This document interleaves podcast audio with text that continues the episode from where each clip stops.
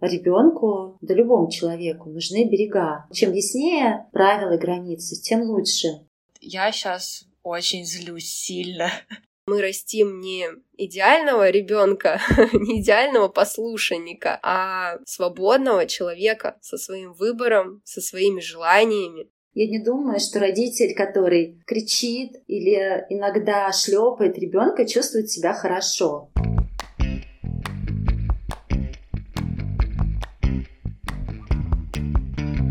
Скажи, мама. Ма, мамский чат.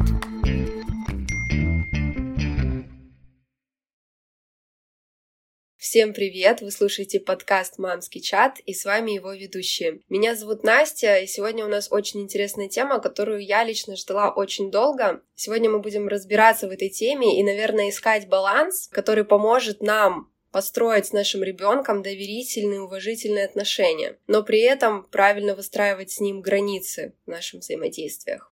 Всем привет, меня зовут Лиза, и да, тема действительно щепетильная, и я, как всегда, жду ответов на наши вопросы, мне очень интересно узнать все, и давайте послушаем. Сегодня мы будем не одни, а вместе с нашим экспертом Александрой. Александра, привет, представься, пожалуйста, расскажи немножко о себе. Приветствую всех, я Александра Малахова, психолог, эмбодимент-специалист, то есть специалист по регуляции состояния с помощью телесных практик, также я волонтер и соучредительница Центра «Не который специализируется на работе с насилием в отношениях. Также я внутренний супервизор в этом центре. И как волонтер-психолог я тоже там работаю. Ну и также я мама двух детей, а моим деткам 8 и 12 лет. С чего бы начать? А, наверное, вы уже прочитали в названии выпуска, о чем будет э, наш сегодняшний разговор.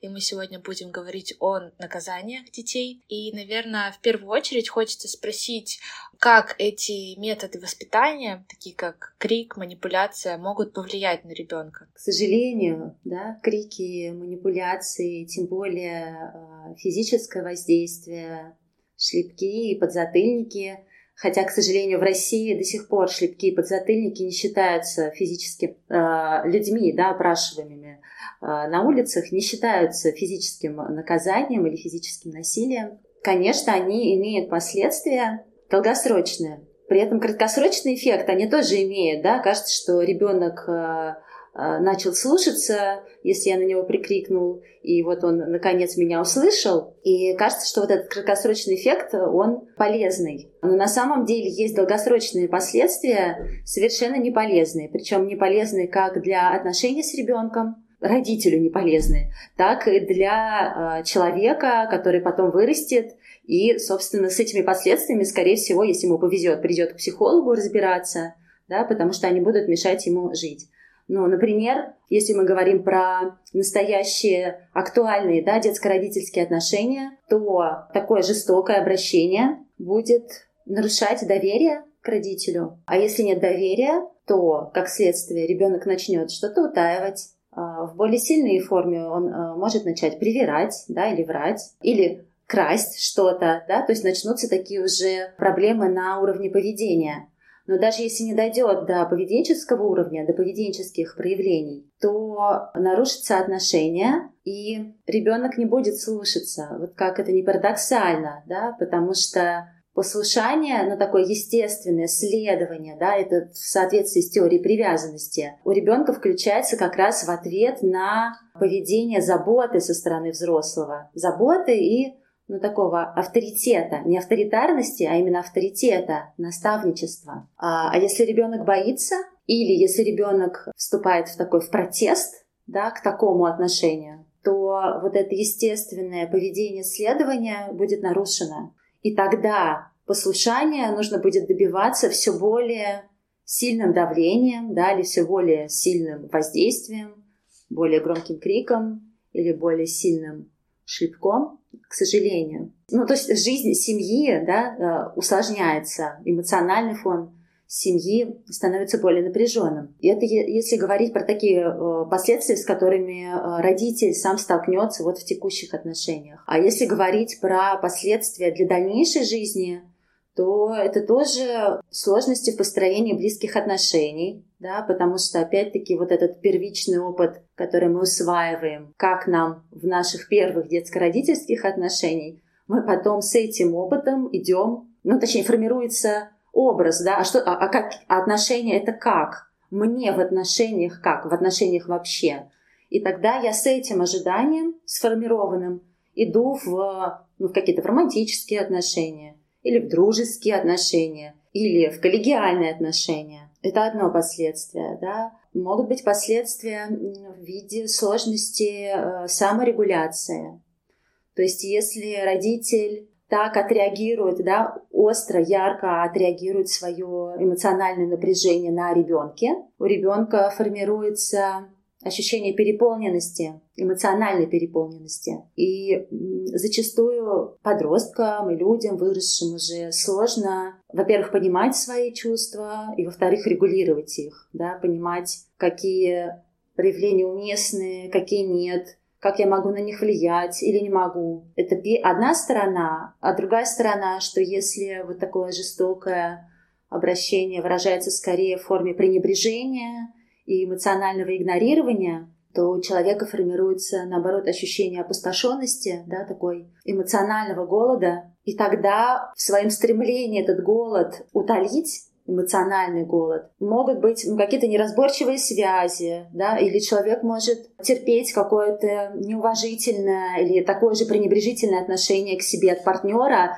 ради надежды, что, ну, вот ради этого эмоционального тепла, да, которого ему не хватило. Наверное, нужно еще упомянуть э, разные последствия, уже такие психосоматические, да, то есть это может выражаться в психосоматические симптомы, ну, как следствие нарушенной саморегуляции и такого само саморефлексии, да, самопонимания. Но вообще я сейчас вот это все перечисляю, звучит все это очень страшно. Не знаю, может быть, нужно о чем-то еще поговорить прежде чем описывать эти последствия. А может быть, стоит знать последствия, чтобы понимать да, долгосрочную вот эту перспективу. Потому что порой кажется, ну что, шлепнул, там, прикрикнул, а, ничего страшного. Но если это такие повторяющиеся, да, привычка вот так взаимодействовать с ребенком, она повторяется из раза в раз, то, конечно, эффект накапливается. Нет, однозначно, конечно, да, нужно называть вещи своими именами, потому что незнание не освобождает от ответственности, и вот э, слушатели, которые сейчас послушают этот выпуск, они уже будут знать просто, что может быть, вот. И прежде чем, знаете, некоторые впадут в какое-то такое чувство вины, потому что действительно иногда очень сложно себя сдержать, да, все мы не идеальные родители, никто тут из себя не строит, что мы всегда очень положительные и так далее, мы тоже проявляем эмоции, мы тоже злимся, мы тоже выходим из себя, uh, у кого-то могут быть разные обстоятельства, да, в жизни сложные, кто-то проходит разные этапы, разный уровень терпения, в общем, мы все очень сильно разные, и порой сложно не закричать на ребенка или не одернуть его как-то, да, или вот, не знаю, в моменте остановить себя, чтобы не шлепнуть. И вот хочется поговорить о том, как э, помочь вообще родителям сдерживать свои эмоции и нужно ли их сдерживать, и как выплескивать этот свой гнев, чтобы не переходить на крик, на агрессию, на физическое какое-то насилие и так далее. Вот, Настя, спасибо вам. Вы напомнили, я еще чуть-чуть вернусь к предыдущему вопросу, что последствия есть же и для родителя. Я не думаю, что родитель, который кричит или иногда шлепает ребенка, чувствует себя хорошо. Мы все любим наших детей, никто не хочет на них кричать или бить их, это сто процентов. Конечно. И если вернуться к вопросу про сдерживание эмоций, мне кажется, как раз если мы сдерживаем эмоции, зачастую они потом выплескиваются очень а, неприглядным и неконтролируемым образом. И я бы тут говорила не про сдерживание и не про контроль, а скорее про регуляцию. Регуляцию и осознавание или понимание да, своего состояния. И, к сожалению, э, в родительстве, которое сопровождается зачастую ну, такой многозадачностью, особенно если ребенок не один. Но даже если он один, то это и домашние дела, и работа, и э, присмотр за ребенком, еще отведение его э, на разные секции и вообще слежение за вот этим таймингом, да, временем э, разных активностей. И когда внимание родителя настолько вот на эти внешние факторы да, направлено, конечно, сложно порой за этим вот этими внешними событиями помнить, что очень важно внимание направлять и на свое состояние, да, потому что Конечно, то, в каком я состоянии, определяет и качество жизни, и качество того, как я с этими задачами справляюсь, и, конечно же, качество моих отношений с, ну, с ребенком ли, с партнером ли. Ну, то есть это одна из задач. Хорошо бы э, родителей, будущих родителей или настоящих родителей обучать. Это возможность замечать свое состояние, ну, например, состояние усталости, да, потому что зачастую какие-то вот эти срывы происходит из состояния усталости, из того, что уже нет ресурса э, сказать спокойно или сказать два раза, а не один, да, потому что ребенок не услышал, например. То есть замечание своего состояния и возможность его регулировать. Ну, ну, простой пример. Если я замечаю, что я устала, причем устала не так, что все, я только лечь и уже не шевелиться, да, а вот на ранних э, стадиях, когда эта усталость начинает проявляться – и что-то сделать для себя. Не знаю, прилечь отдохнуть или предложить ребенку какую-то э, менее активную игру, да, или э, сделать паузу в делах и просто напоить себя чаем или там водой, кто что любит. То есть пока усталость, ну мы на, на усталости, да, смотрим этот пример, пока усталость не накопленная, пока она только вот в зачатке, и мера по ее регуляции будет достаточно небольшая выйти на балкон, подышать свежим воздухом. Или опять-таки переключиться, не знаю, заняться чем-то там, не знаю, полить цветы, если я люблю заниматься цветами. Но для этого нам надо уметь заметить ее в стадии зарождения, а не когда она уже наваливается и сваливает нас с ног и лишает возможности и себя регулировать, и тем более регулировать ребенка. Да? Зачастую детям важно, чтобы мы помогали им регулироваться. Ну а как нам в моменте действовать, когда вот ребенок плачет, скандалит, и мы чувствуем, что вот я сейчас очень злюсь сильно. Я прям так ему и говорю, «Э, правильно ли это? Я говорю, мама сейчас очень злится, Лёша. Я пока ничего не могу делать, мне надо постоять и позлиться. Да, смотрите, можно в этот момент... Очень важно, что вы замечаете, эту злость. И в этот э, момент можно что-то сделать для злости, да, ее регулировать. Ну, например, и мне очень нравится работать через образы, потому что это какой-то очень легкий. Ну, например, на что похожа ваша злость? На огонь. На огонь. На дракона, который дышит вот так паром прям из носа. Ага. Вот что, что можно сделать, тоже на, на уровне образа, что будет хорошо для огня или для дракона, дышащего паром, чтобы чуть-чуть хотя бы их, ну, снизить этот накал. Ну, какая, ну, что-то с водой точно должно быть. Как будто, да. Ну, немножко притушить как будто нужно. Как будто хочется сказать, поплавает пусть мой дракончик. Ага. Ну, смотрите, вот мы можем идти через образ, да, и что-то с водой. Не знаю, может быть, стакан воды, или пойти умыться прохладной водой в лицо. И это включает еще некие физиологические процессы в организме, да, например, там прохладная вода или прохладное мокрое полотенце, положенное на лоб, оно запускает естественные процессы саморегуляции да, в организме, такого замедления, успокоения.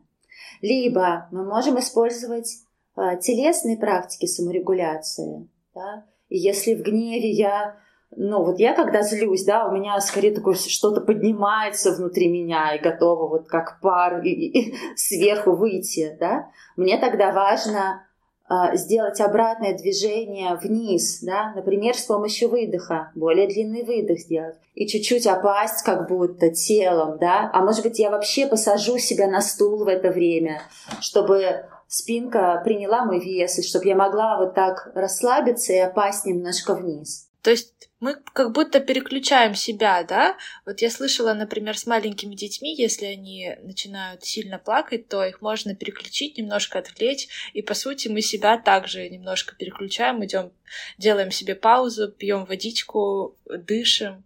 Да? Можно переключить, угу. да, то есть вот из этой из остроты эмоциональной ситуации можно себе взять паузу, и выйти из этой ситуации и что-то такое для себя сделать, что меня вернет в себя. Да? Вот я тут уже начала выходить из себя, но мне нужно что-то сделать, чтобы вернуться в себя. Это первый вариант. А второй, ну вот, например, подышим, или телесно как-то вот себя расслабим. А мы тут задействуем еще и психофизиологические процессы, да, которые регуляции состояния нервной системы.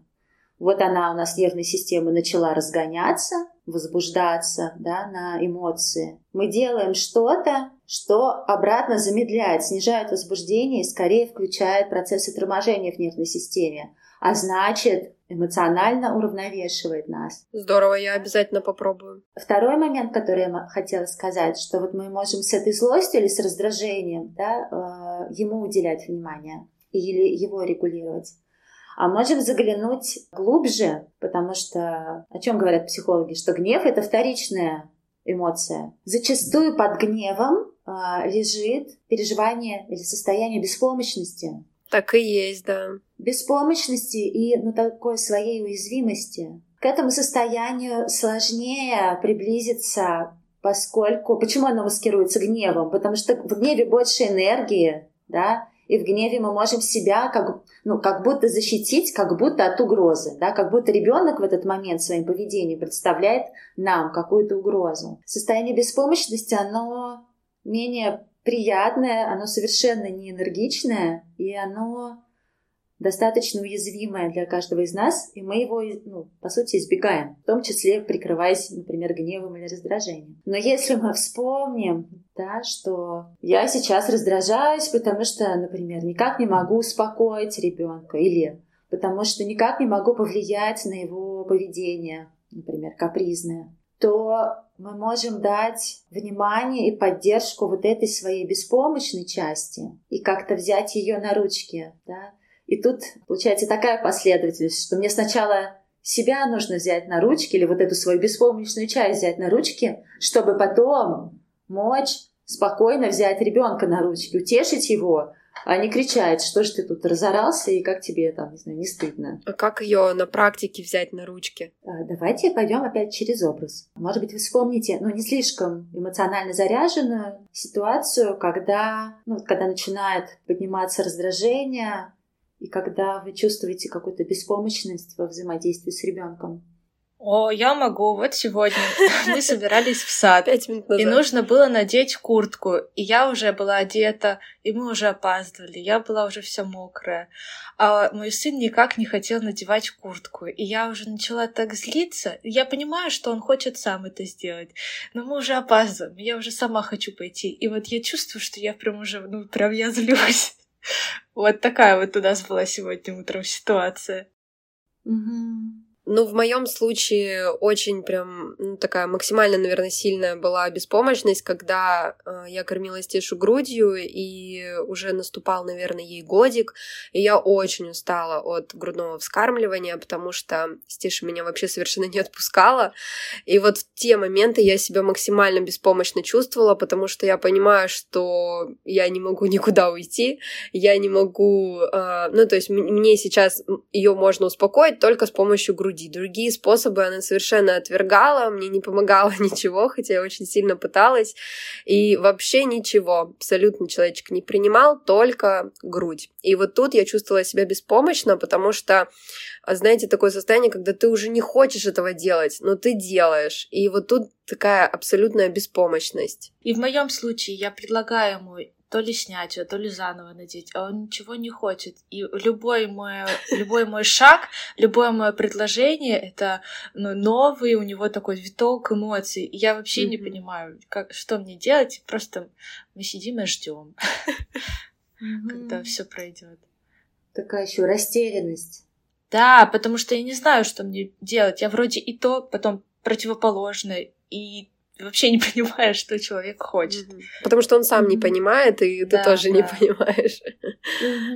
На что похожа ваша беспомощность? Сложно мыслить образами, потому что это такое как будто неуловимое для меня чувство. Если злость для меня такое очень яркое, то чувство беспомощности, да. что-то такое. Ну, образ тоже может быть не слишком э, конкретным. Может быть, это какая-то туманность или какой-то цвет. Да, я как раз подумала про туман. Для меня это вот как туман, такая пелена, и я не понимаю даже, куда мне идти. Вот а я знаю, с чем я сравню. Я сравню с тюрьмой.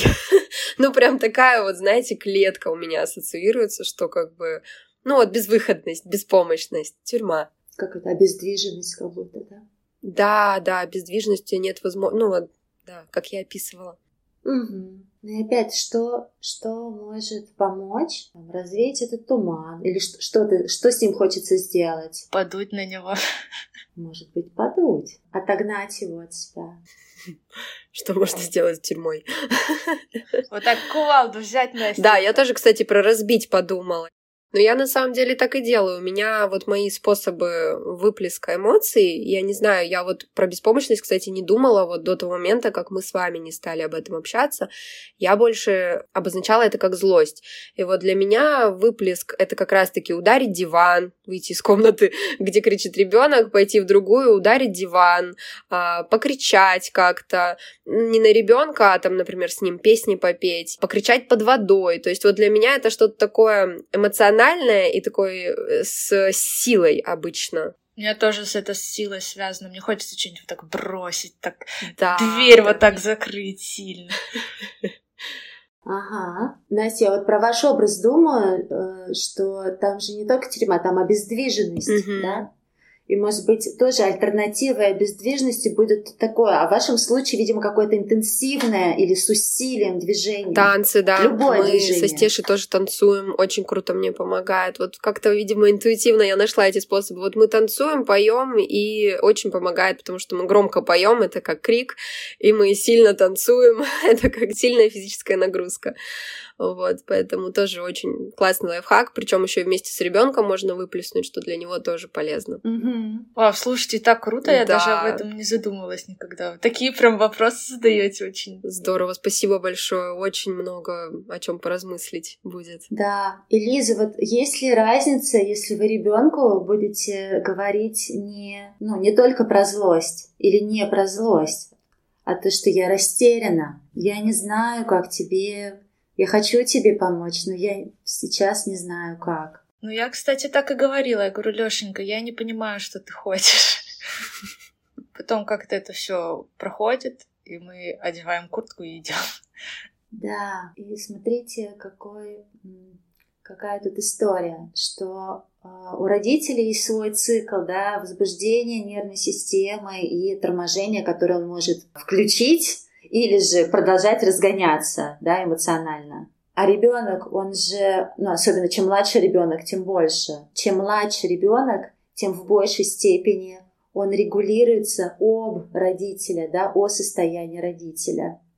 И поэтому, если родителю удается притормозить свою эмоциональную реакцию, да, и возбуждение нервной системы, вот в этом более спокойном, например, растерянность – это более спокойное состояние, чем гнев, да, то в этом состоянии я лучше могу помочь ребенку пройти его цикл возбуждения и торможения. Потому что если ребенок капризничает и заведен, да, его нервная система сильно возбуждена, и еще я тут э, рядом кричу и топаю ногами, затормозиться нет шансов, да, есть шанс только вот истощить, да, истощиться. Вот ребенок, про... бывает такой, ребенок проплакался, и тут же фу, заснул. Или, или родитель, не знаю, поругался, покричал, и, как правило, там чувствует какое-то опустошение, ну или, например, чувство вины потом, да, такой спад эмоциональный наступает. Но мы можем не доводить себя до вот такого истощения, а сознательно включать процессы торможения.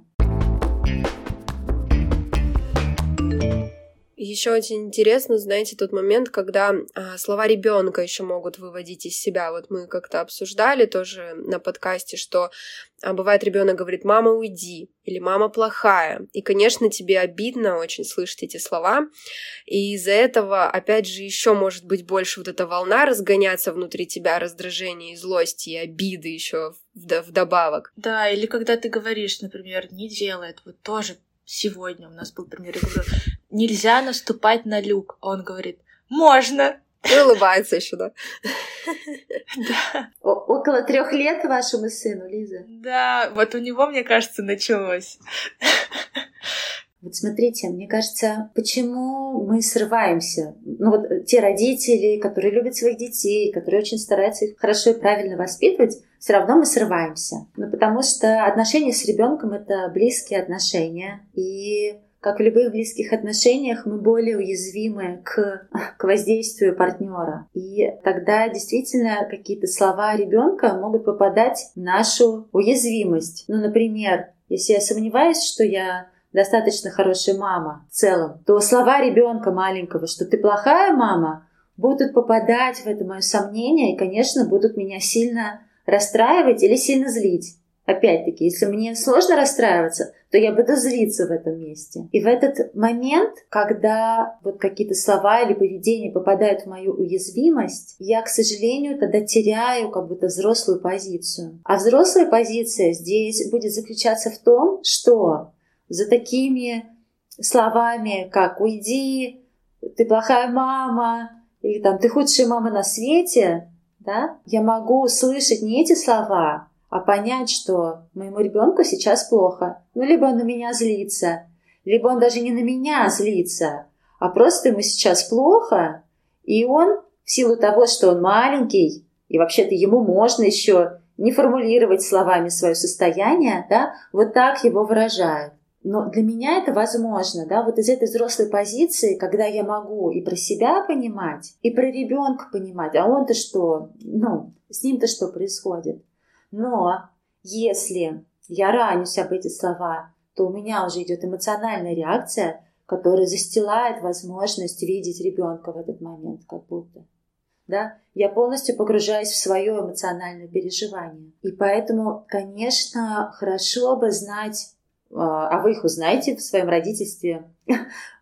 Хорошо бы знать вот эти места уязвимости, да. Ну, например, у меня включается, если а, мне приходится много раз повторять, а ребенок меня не слышит, и я тоже срываюсь, да, я повышаю голос, со временем я поняла, что для меня это тема моей ценности, ну, а в данном случае не ценности, да, что мои слова не ценны или там мою просьбу не ценят. И тогда это моя задача как взрослого с этой своей уязвимостью ну, работать. Либо самостоятельно, там, с помощью письменных практик, например, либо, ну, может быть, с психологом, да, со специалистом. Понять, как я могу эту свою болезненную точку ну, залечить, сделать менее болезненной, менее чувствительной. Да, вы, кстати, правильно сказали, что часто мы в детскую позицию сваливаемся. Я прямо за собой тоже это замечала. И ты сначала вот так себя вот так вытаскиваешь оттуда, потом такая все и ребенка потом. Да, ну, правда, хочется обидеться. Первая реакция — хочется обидеться. Как это я плохая мама? Как это уйди? еще и толкает. Мало того, что говорит, еще и выталкивает из комнаты.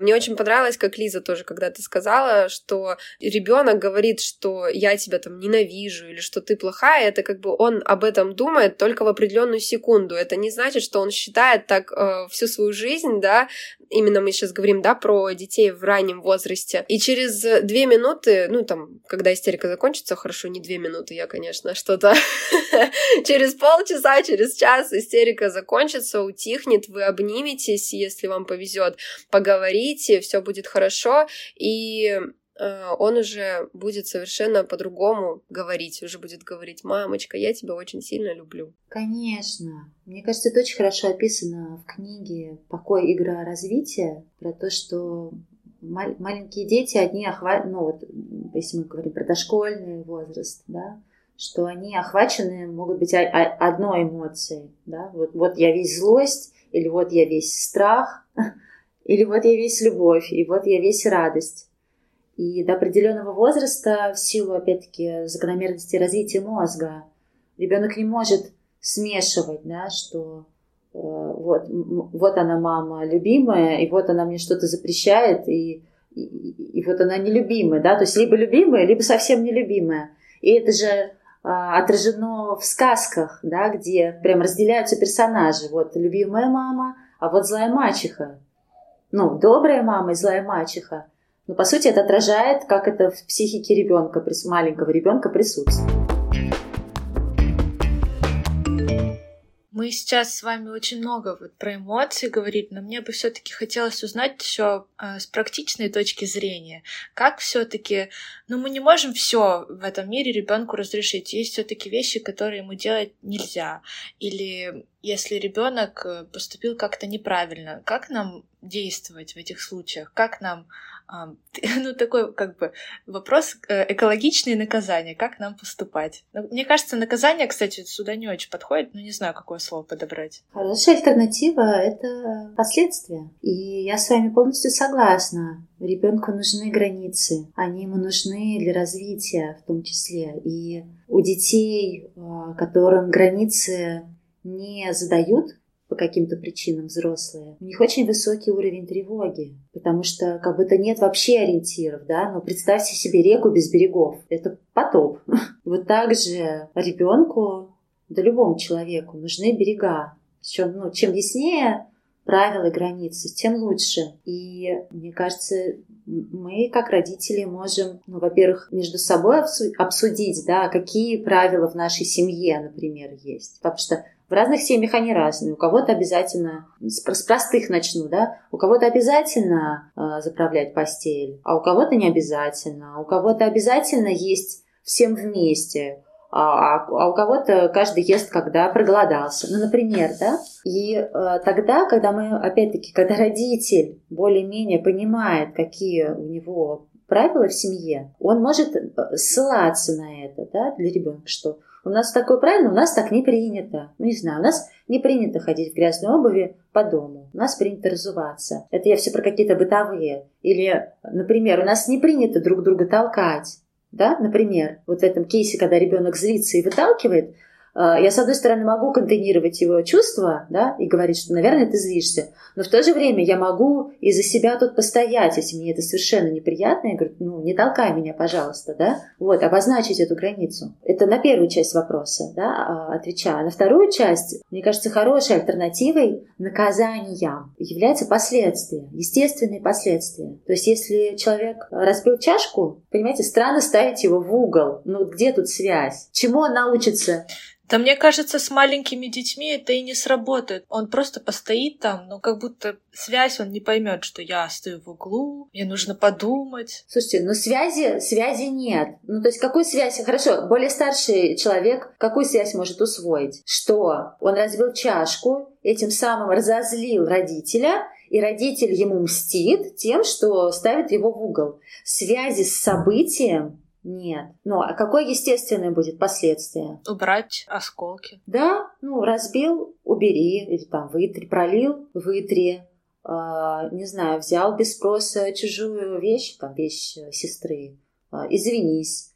Э, сломал ее, возмести, ну, там, не знаю, склей, или, например, из своих карманных купи и замену, да, то есть какое-то такое возмещение э, ущерба. А если ребенок говорит нет, я не буду убирать. Это вот э, тоже сразу мы такие, наше мнение не слушают, мои слова не действуют на него, они ему не важны. Но мы же как бы должны э, какой-то ему, ну не знаю, урок, да, преподать, э, что мы за собой убираем, дать ему возможность встретиться с последствиями, но он не хочет. Вот интересно. И тут как будто вот развилка. Я могу додавить, да.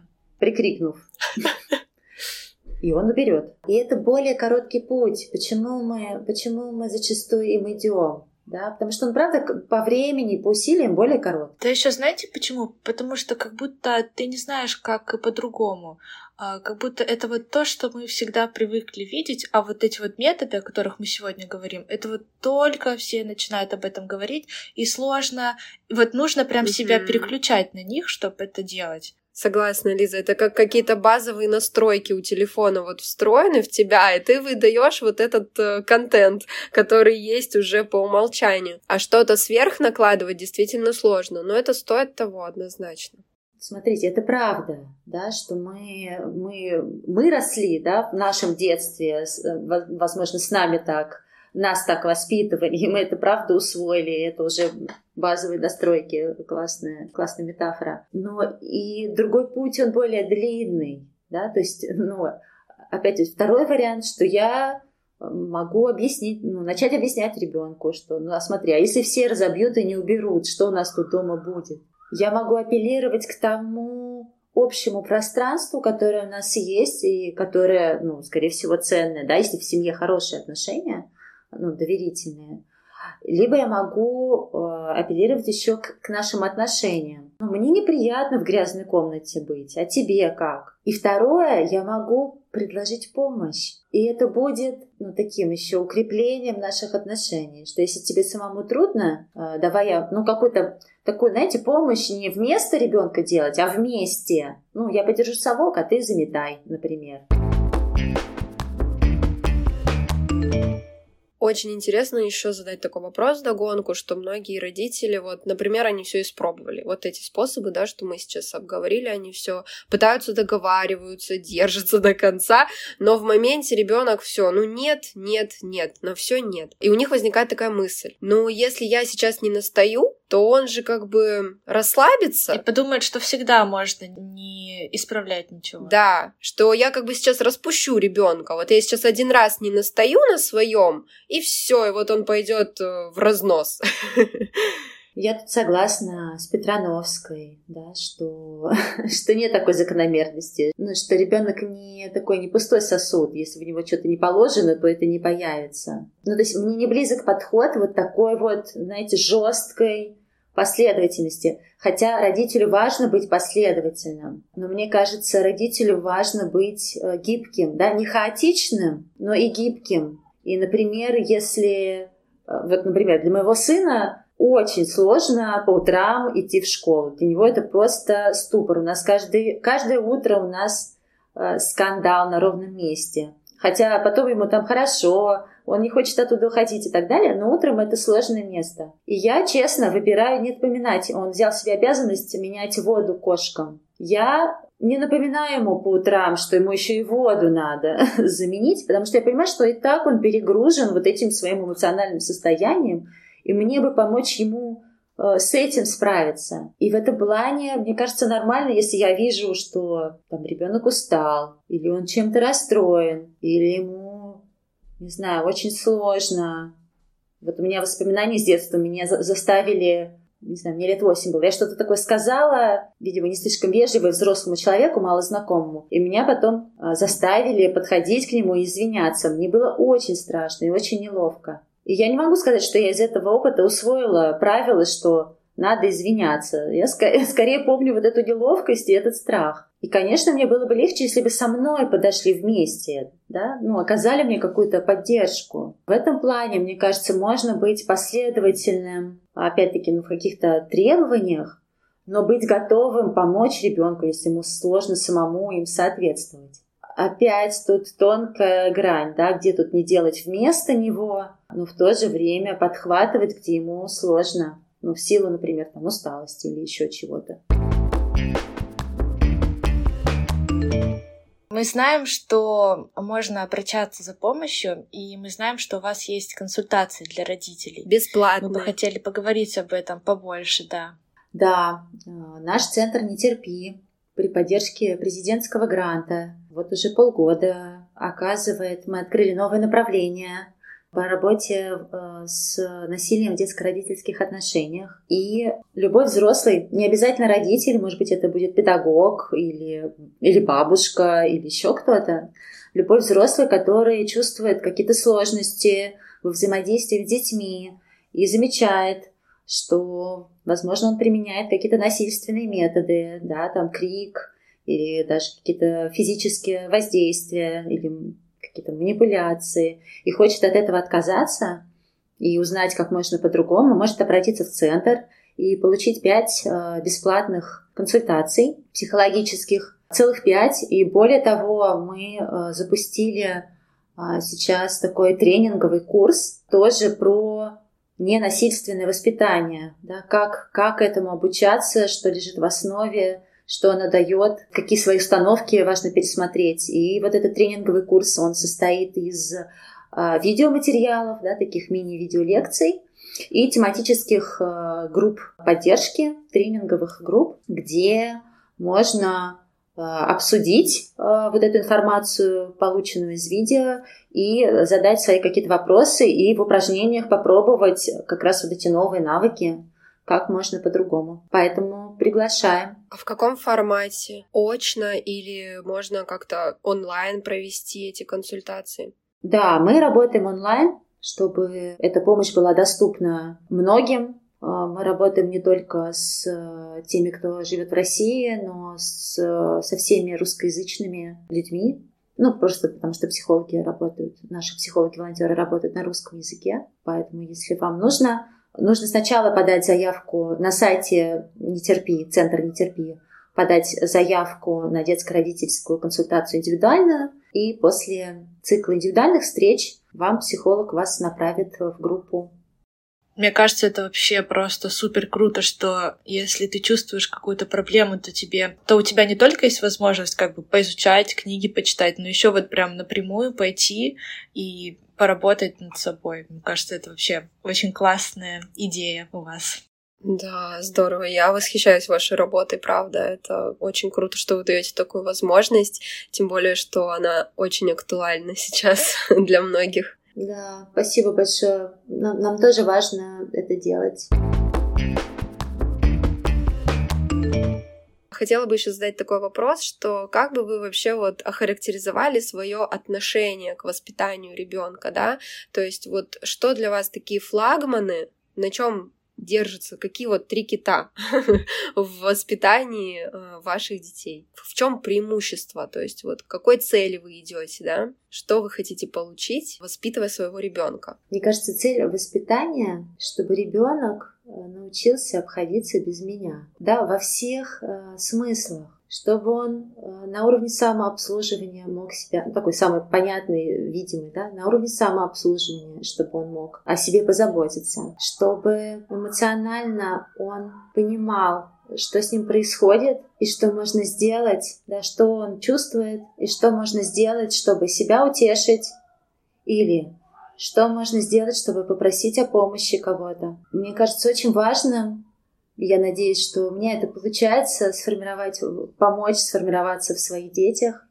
Это такое базовое ощущение, что я могу. И это не про всемогущество, да, но что я могу, и у меня что-то может больше получаться, что-то может быть меньше получаться, что-то может больше нравиться, что-то меньше. Но какая-то такая вера, вера, что ли, в себя, или доверие себе, что я могу пробовать, я могу ошибаться, и что в целом мне хватает доверия себе и каких-то навыков, чтобы справляться, ну, справляться с жизнью, да, справляться сначала с теми вот детскими задачами, там, не знаю, с кем-то подружиться или кому-то отказать из друзей, или наоборот о чем-то попросить, и с задачами ну, других возрастов по мере взросления. Не знаю, ответила ли я на вопрос. Ответила.